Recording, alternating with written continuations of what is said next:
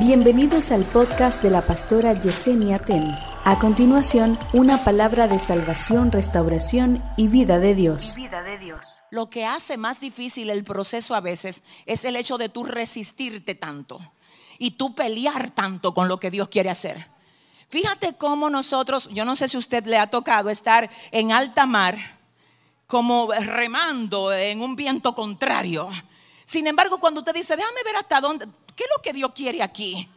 Y usted como que se suelta un poquito en Dios y dice, déjame yo dejar la defensa, déjame dejar la queja. Déjame ver hacia dónde que Dios me quiere llevar. Espérate que nada le pasa de balde a uno que ha sido lavado con la sangre de Cristo. Déjame ver qué es lo que Dios quiere hacer conmigo. Dios mío, ayúdame. Dice el Señor, le voy a poner orden a tus emociones. Le voy a poner orden a tu casa. Le voy a poner orden, aleluya, a tus hábitos. Le voy a poner orden a tus finanzas. Dios viene a traer orden hoy aquí. Dios viene a traer orden. Porque antes de Dios moverte a lo próximo, primero lo actual tiene que ser organizado. Amén, amén. Entonces Él crea en el desorden, Él crea en lo vacío y Él crea en las tinieblas. Dios es nuestro creador. Si Él te dijo que va a hacer algo, créelo como que ya lo tienes. Él no es hombre para mentir, ni hijo de hombre para arrepentirse. Él lo dijo y Él lo hará. Otra de las maneras como la palabra del Señor nos revela a Dios es como proveedor. Dios del cielo, como proveedor, siento a Dios. ¿Será que aquí llegó alguien que necesita ver a Dios hoy como su proveedor?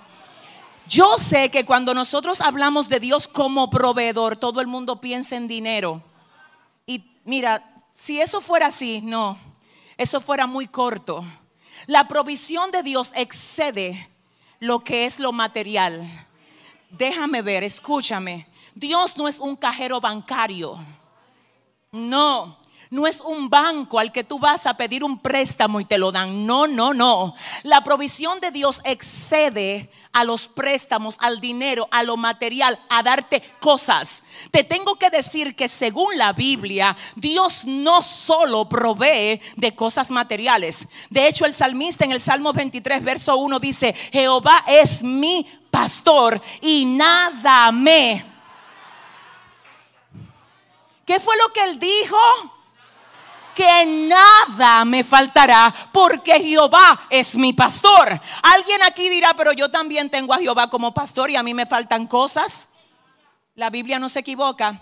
Y si dice que a ti nada te faltará, entonces nada te faltará. Ahora tú me vas a decir, pero es que yo le estoy diciendo que hay cosas que me faltan. Y yo te tengo que decir que si tú no la tienes, no es que te faltan. Déjame ver. A ver, si tú no las has recibido es porque no son indispensables para esta estación. Porque lo que es indispensable en esta estación, tú lo tienes. Si tú no lo tuvieras, tú no estuvieras aquí, tú no estuvieras de pie. Si usted le va a dar el aplauso al Señor, Raya Mashaya, alguien dirá, oh Dios mío, porque tú tienes que distinguir entre lo que es una necesidad y un deseo. Ahí no dice Jehová es mi pastor y todo lo que yo desee Ah, Dios. Eh, no, déjame ver, fue que yo leí mal o dígame si es así. No dice, Jehová es mi pastor y él cumplirá todos mis deseos. No, ahí dice, Jehová es mi pastor. Nada me faltará. Es decir, que en el proceso que tengo, así tenga la nevera vacía, a mí no me falta nada. Así el carro no tenga gasolina, a mí no me falta nada así todavía no tenga lo que quiero, a mí no me falta. Pero ¿por qué no me falta nada? Porque tengo a Jehová. Ay, pero ¿quiénes tienen al Señor aquí? Celebra que tú tienes un pastor que te provee todo. Lo que te hace falta, Jehová es mi pastor. Dios mío. Y nada me faltará. ¿Usted sabe quién escribió este salmo? David. ¿Y usted sabe quién era David? Un pastor. Y un pastor habla de otro pastor. Y el pastor, entendiendo lo que representa un pastor, dice, yo pastoreo, pero yo tengo también quien me pastoree. Y él dice, yo soy pastor, pero yo tengo un pastor. Él dice, yo soy el pastor de las ovejas y el Señor es el pastor del alma mía. Entonces él dice, Jehová es mi pastor, nada me faltará. En las tierras bíblicas, el oficio del pastor representaba mucho más que lo que nosotros como que leemos así de forma rápida, porque mire qué es lo que dice el Salmo 23.1. Jehová es mi pastor, nada me faltará. Pero cuando usted va a ver el oficio de un pastor, oiga bien, en el oriente, usted se da cuenta de que realmente era un pastor. El pastor, oiga bien, no solo le daba comida y agua a la oveja, sino que también la protegía para que nada malo le aconteciera. Cuando se le descarriaba y se le perdía, él la salía a buscar. Si alguien la hería, él la curaba. Si se sentía cansada, se le echaba en el hombro. Ah, por Dios. Es que me acuerda esa anécdota tan tremenda que todos hemos leído. Que alguien dice que cuando comenzó caminando en la arena, veía dos huellas, dos huellas, la de él y la de la persona que le acompañaba, que era el Señor. Y él dice que en un trayecto del camino se puso muy triste porque él dijo, ¿qué pasó aquí? Cuando yo comencé a caminar eran dos huellas, era la mía y la de Dios, y ahora solamente veo una huella. Dios me dejaste solo. Y el Señor le dijo, no, esas no son tus huellas, esas son las mías y yo te llevo cargado. Ah. Yo quiero que tú sepas que a alguien aquí Dios lleva cargado. ¿Tú crees que ha sido tu fuerza? No ha sido tu fuerza, ha sido la fortaleza que Dios te ha dado. No ha sido tu inteligencia, no ha sido tu capacidad, no ha sido tu apellido, no ha sido lo que el hombre ha hecho. Ha sido Dios, ha sido Dios, ha sido Dios.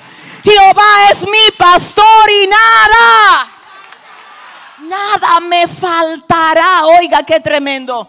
Porque si me caigo, Él me va a levantar. Porque si me hieren, Él me va a curar. Y yo no sé cómo es que hay gente que se pueden apartar de Dios. Dios guárdanos a todos. Pero ¿cómo tú te alejas de un pastor así? que lo único que te ha hecho es bien. Si hay alguien hoy aquí que se alejó en algún momento, mira, fue Dios que hizo que tú llegaras a este servicio. ¿Sabes por qué? Porque tú no hubieses podido llegar aquí si no es Dios el que te trae aquí. Ahí está el pastor revelando su cuidado para ti y haciendo que tú llegaras hasta aquí. Jehová es mi pastor y nada me faltará. El que quería pleito con una oveja tenía que vérsela con el pastor. No, déjame ver. Hay cosas que tú agradeces a Dios porque tú sabes que Dios las hizo por ti. Pero hay cosas que Dios, oye bien, las hizo por ti y tú no llegaste a enterarte. Porque tú no te enteras de todo lo que Dios hace. Ah, no, no, no, no, no, no, no, no. Es más, hay cosas que Dios impidió que tú las hicieras para librarte de algo. Hay puertas que Él las cerró para librarte de algo.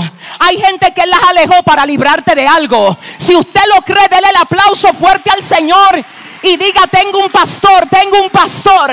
Jehová es mi pastor y nada me faltará porque Él es mi proveedor. La tercera manera como nosotros vemos a Dios en toda la Biblia es como el sustentador. Como el sustentador. Y oiga lo que dice el libro de Isaías 41, verso 10. No temas porque yo estoy contigo. No desmayes porque yo soy tu Dios que te esfuerzo siempre te ayudaré. Siempre te sustentaré con la diestra de mi justicia. Alguien tiene que recibir eso como que fue a ti que Dios te lo mandó a decir. Escúchalo, no temas. Pastor, es que tengo miedo de tal o cual cosa. Oye el mandato, no temas. Pastor, es que viene diciembre ya terminando, yo todavía tengo situaciones que resolver.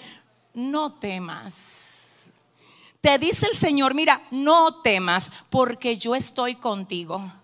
Yo voy a profetizar algo aquí porque siento a Dios. Hay gente que en los próximos días Dios lo va a sorprender. Tú vas a ver el acompañamiento de Dios contigo como no lo habías visto en todo este año. Porque hay cosas que Dios te dijo que era en este año que las iba a hacer y todavía tú no las has visto. Y si tú te has mantenido fiel a Dios, tú puedes tener la seguridad de que el Señor antes de que se vaya este año, Él se va a dejar ver. No temas porque yo estoy contigo. No desmayes porque yo soy tu Dios que te esfuerzo. Siempre te ayudaré y siempre te sustentaré con la diestra de mi justicia, Dios mío. Es decir, que Dios es creador, es proveedor y es sustentador. Es el que vive dentro de usted.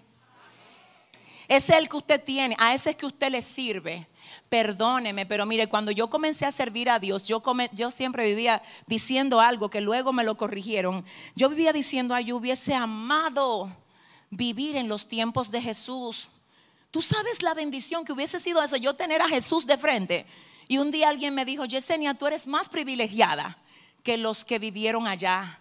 Y esa persona fue mi pastor primero que tuve. Y él me dijo, te voy a decir por qué, mi hija. Porque escúchame, cuando Jesús estuvo con sus discípulos, Él estaba con ellos. Pero cuando Jesús se fue, Él dijo, voy a enviarles otro consolador. El término otro ahí habla de uno igual a Él. Pero ahora no es que el Espíritu Santo está con nosotros. Es que está en nosotros. Si usted le va a dar, no, si se lo va a dar, ahora es que está en nosotros. Entonces, en esa dirección, oiga bien, nosotros tenemos una intimidad más profunda con Dios que la que tuvieron los discípulos con Jesús. ¿Pero por qué? Porque oiga, oiga lo que es que dice, ay, que el que escudriña la mente de Dios se mudó dentro de ti. Es que yo no sé, no sé, no sé. Si usted le va a dar el aplauso al Señor, dile al que te queda al lado, el Espíritu Santo habita, dile, Él habita dentro de mí.